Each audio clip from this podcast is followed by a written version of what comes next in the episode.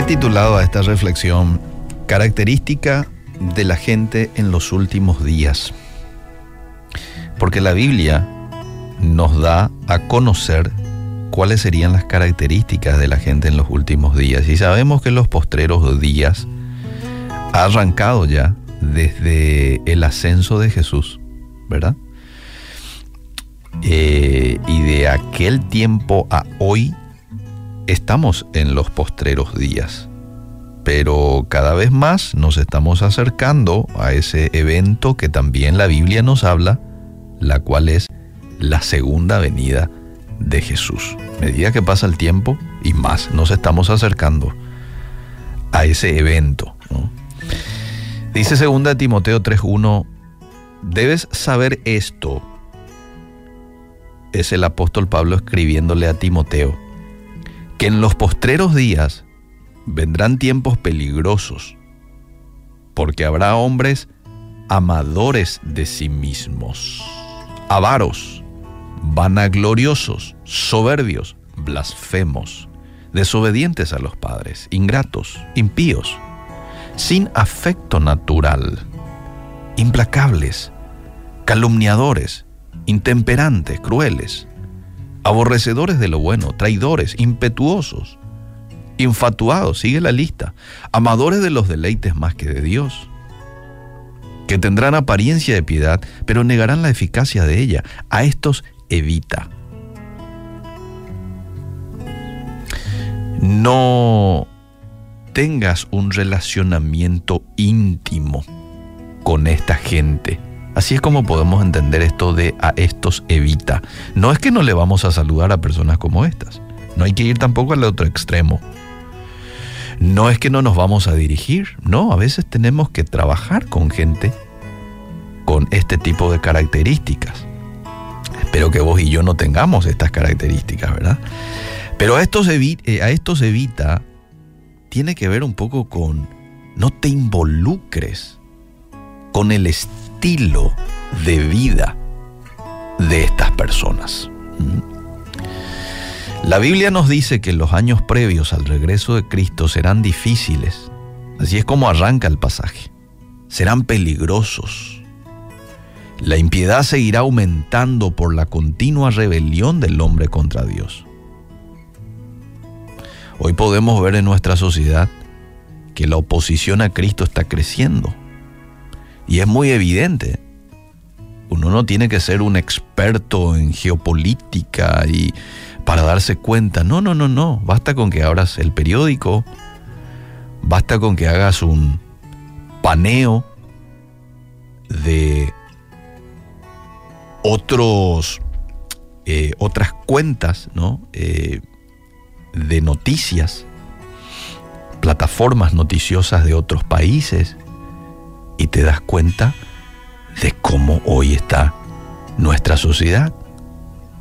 Muchos pecados que alguna vez fueron condenados, hoy están ganando aceptación. Hoy se está queriendo legalizar cuestiones que toda la vida fueron mal vistos y que la Biblia los llamó pecados en el pasado y los sigue llamando en el presente. Pero de pronto hoy se está intentando legalizar como algo bueno. ¿Mm? Llámese aborto, llámese pedofilia, llámese lo que fuese.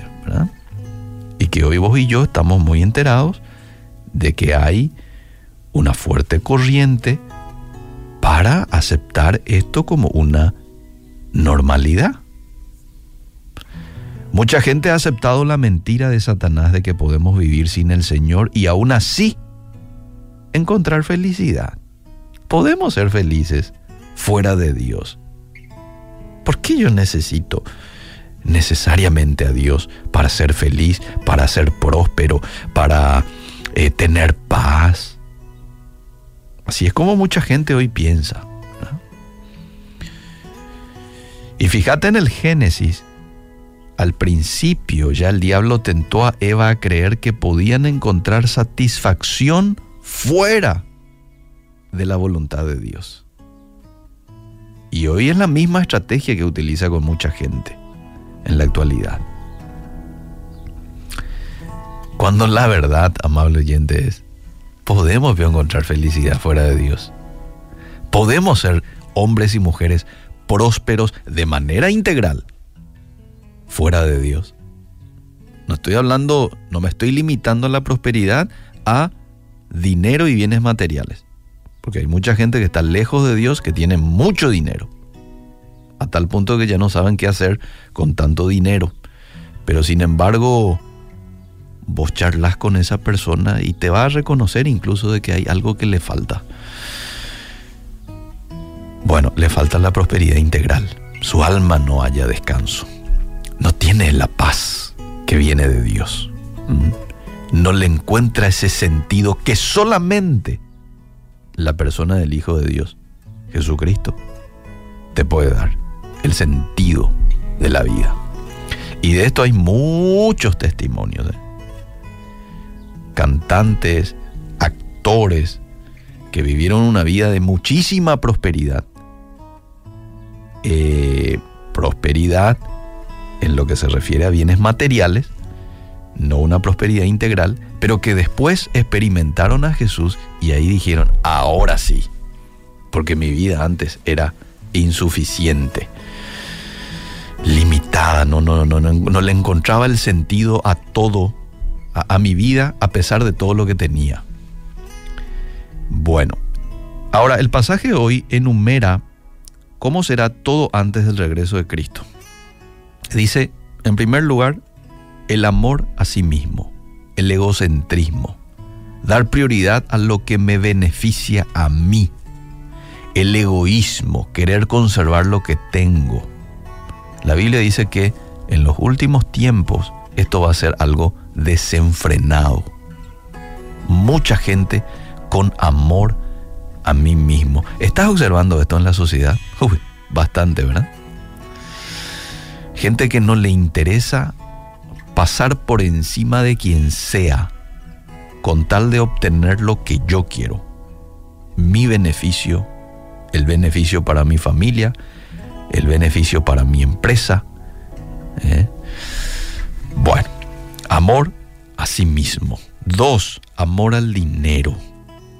La Biblia también nos habla de que habrán amadores al dinero, avaros la adquisición de riqueza para alimentar los placeres, proporcionar seguridad o ganar posesiones va a ser un fuerte motivador en los últimos tiempos.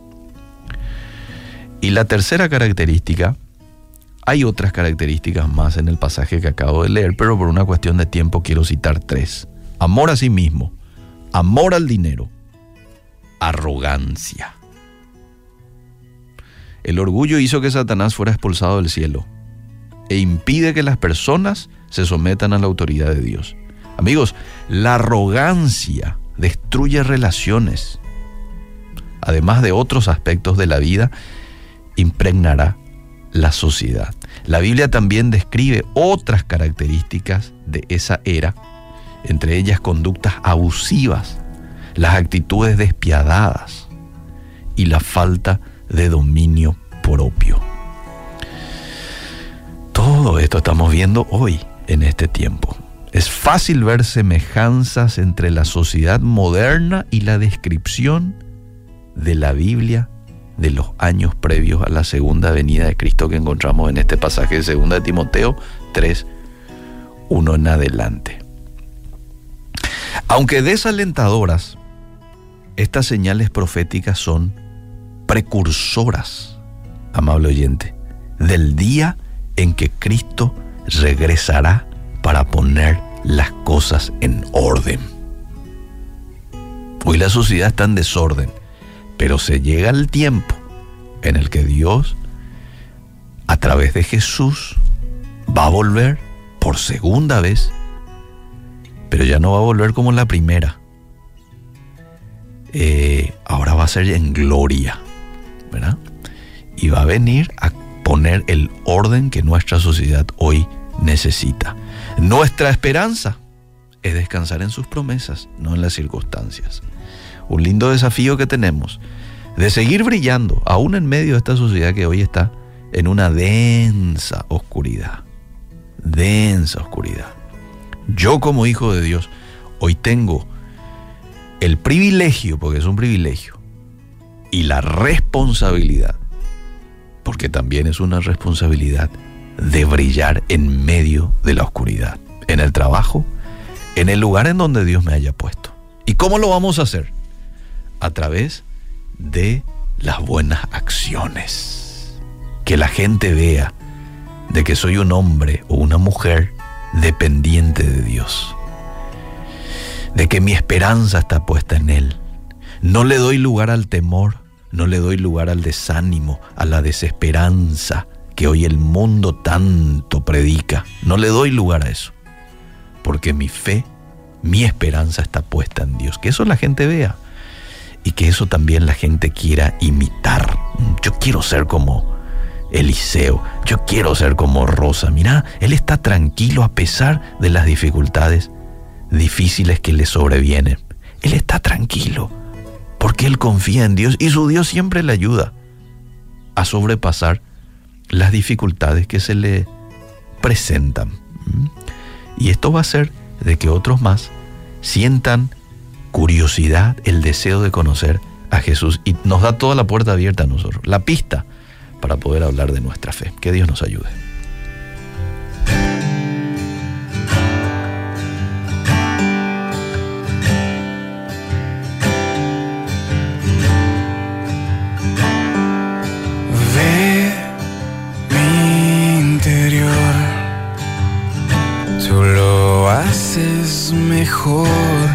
Que yo.